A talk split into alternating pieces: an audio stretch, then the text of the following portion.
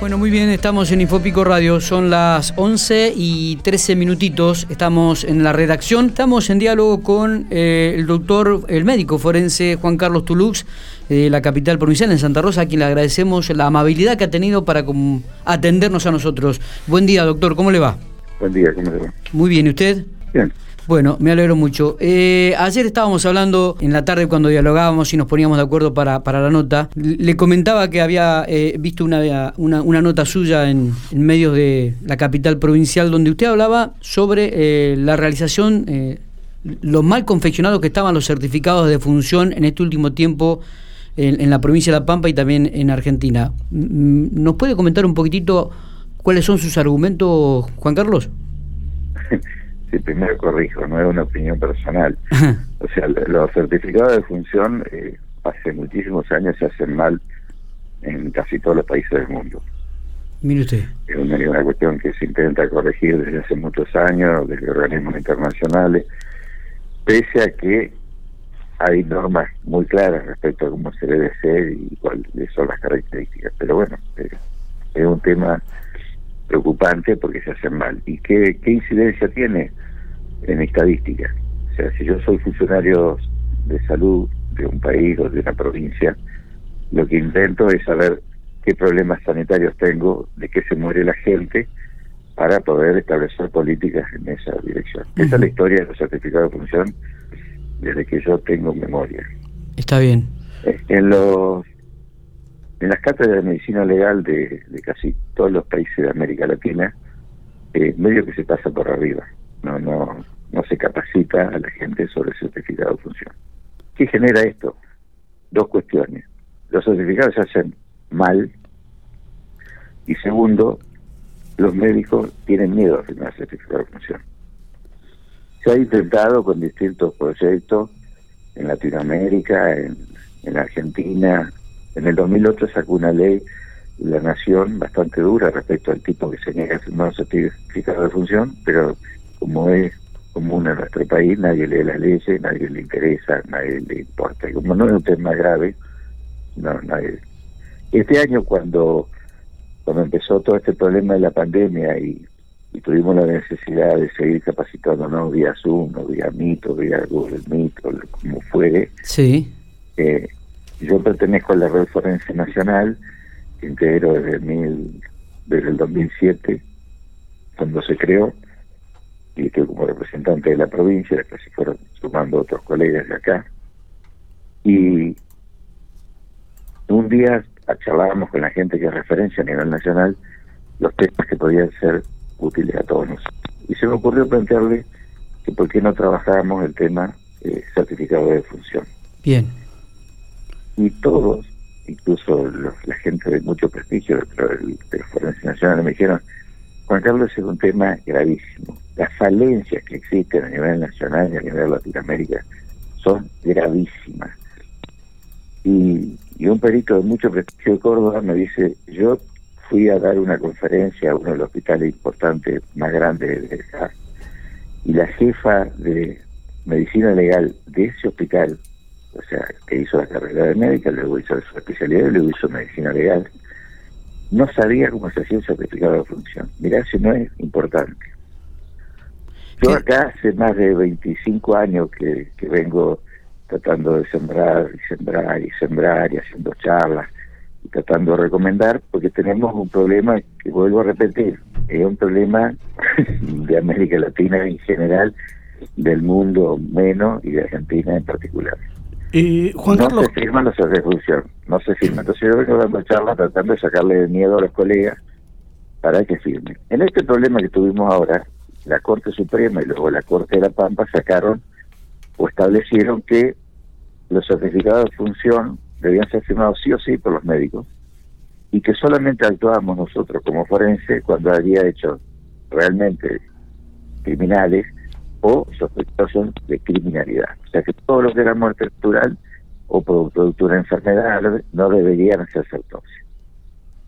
Eh, si voy a ser grosero, te lo voy a decir bien grosero, realmente le chupo un huevo a todo y seguimos trabajando de gusto en este bendito país y los médicos negándose a firmar los certificados.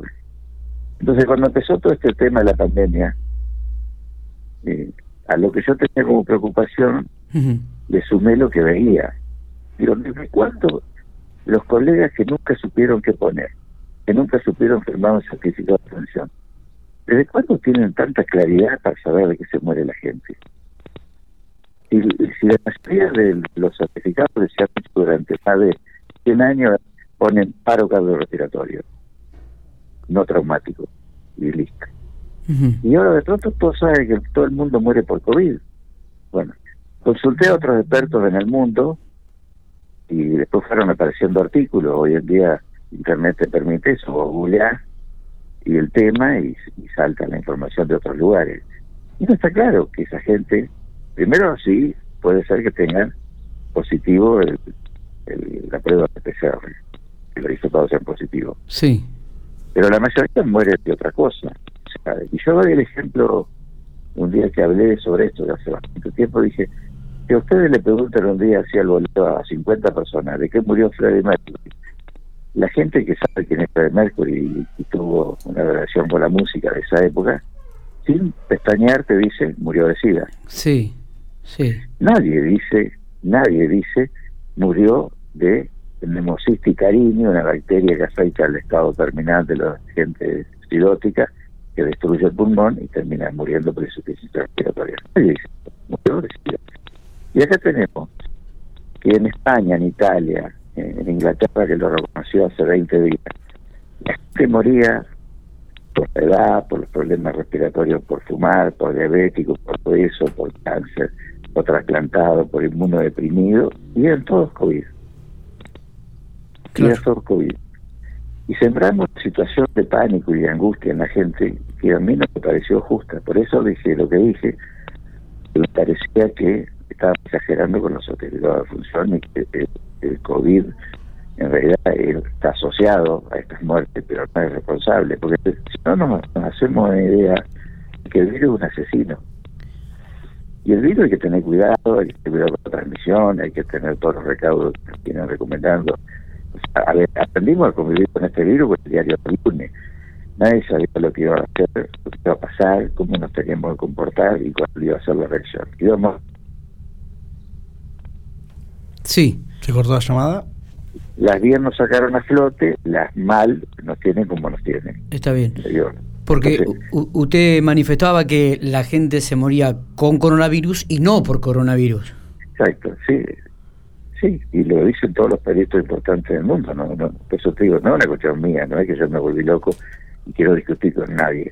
Yo he sido prudente y le pido a todo el mundo que sea prudente y me gustaría que incluso las responsables de dar las informaciones fueran prudentes. Los medios, los medios han sido bastante eh, poco filtradores de la información y, no es bueno, o sea, que a vos todo el día te estén acribillando con contagiados y muertos todos los días y a toda hora, prendas la, televisión que prenda, es terrible para la gente, sobre todo para la gente que ha tenido que estar aislada, encerrada, sin contacto con sus familiares, sin contacto con, con la vida social medianamente normal, que esté todo el día diciendo cuántos muertos hay, cuántos contagiados hay, es terrible.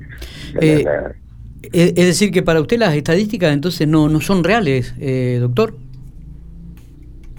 si, bien yo no digo que sean reales, eh, no dicen de que muere la gente.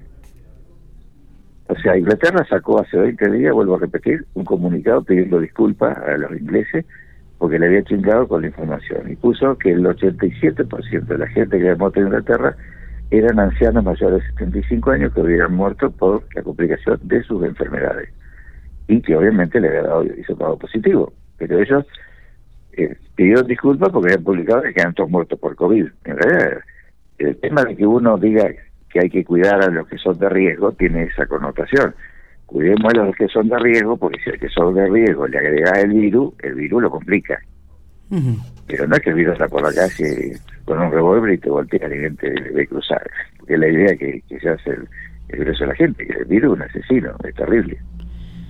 Está bien. Y digo, ¿y esto de repente no sería también contradictorio porque no bajaría el nivel de preocupación de, del, del, virus en, en, la sociedad, doctor? Sí, o por lo menos a ver, se estiraron cifras tan tan locas que, que la gente hace lo que hace, que, es lo que preocupa a todo el mundo, como la gente se, se relaja y hace pavadas y hace cosas que no debería. Y esto es producto de las cifras que fueron tirando. Si vos tenés memoria, y corregime si miento, eh, nosotros recibimos información de que el pico iba a ser en abril, no sé la cantidad de muertos que íbamos a tener. Sí.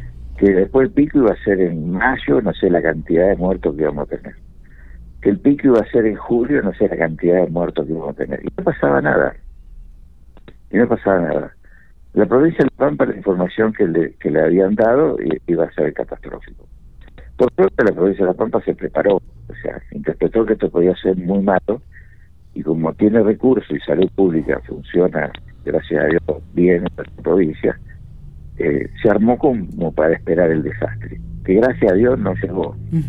Hoy los casos que hemos tenido también atendidos, con alta tecnología, con capacidad para todo, y si llegaran a tener un pico extraordinario, no hay drama porque está cubierto con todo lo que tenemos. Otras provincias no.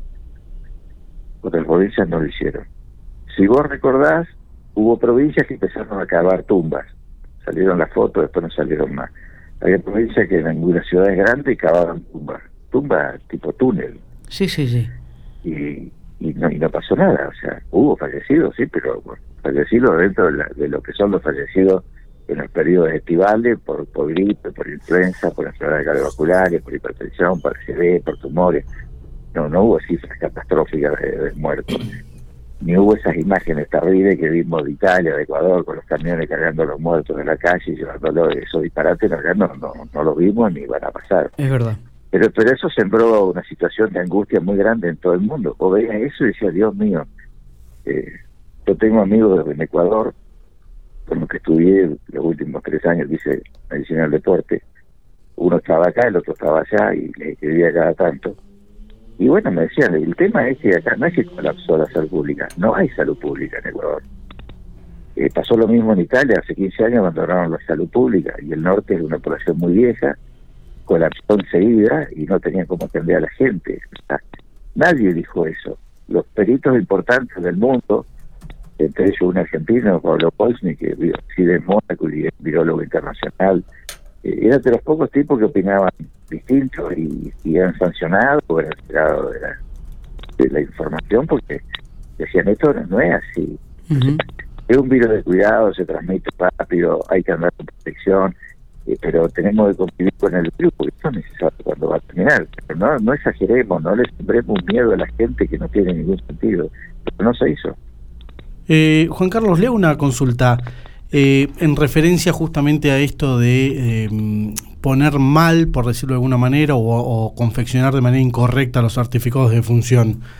Si nos podríamos retrotraer al año pasado y conocer a ciencia cierta de, qué murieron las personas que murieron, o eh, en realidad por ahí se conoce, pero se, se, confecciona mal el certificado. ¿Cuántas personas hubiesen o murieron en La Pampa por una gripe común? ¿Es comparable? No, no, no, lo mismo. Eh, Pablo Gómez hizo una comparación hace un mes, eh, y realmente, buscalo si querés en internet, Pablo Goldman, virólogo internacional, él dijo, en Argentina el año pasado murieron 32.000 personas por gripe.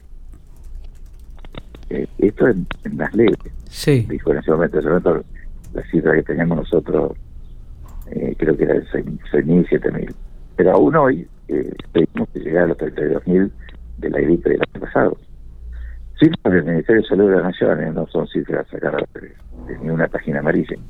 Cifras oficiales, en los últimos tres años dieron alrededor de 30.000 muertos por año por gripe.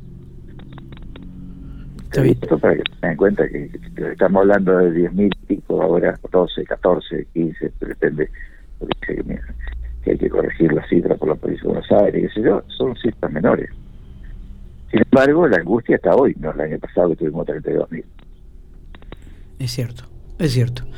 Doctor, eh, ha sido muy amable y muy claro en los conceptos, así que le agradecemos muchísimo la oportunidad de hablar con nosotros. No, gracias a ustedes. Muy bien, el doctor, el médico forense Juan Carlos Toulouse, hablando sobre un tema de que cuando lo escuchaba el otro día hablar eh, y vi la nota dije, era interesante tenerlo.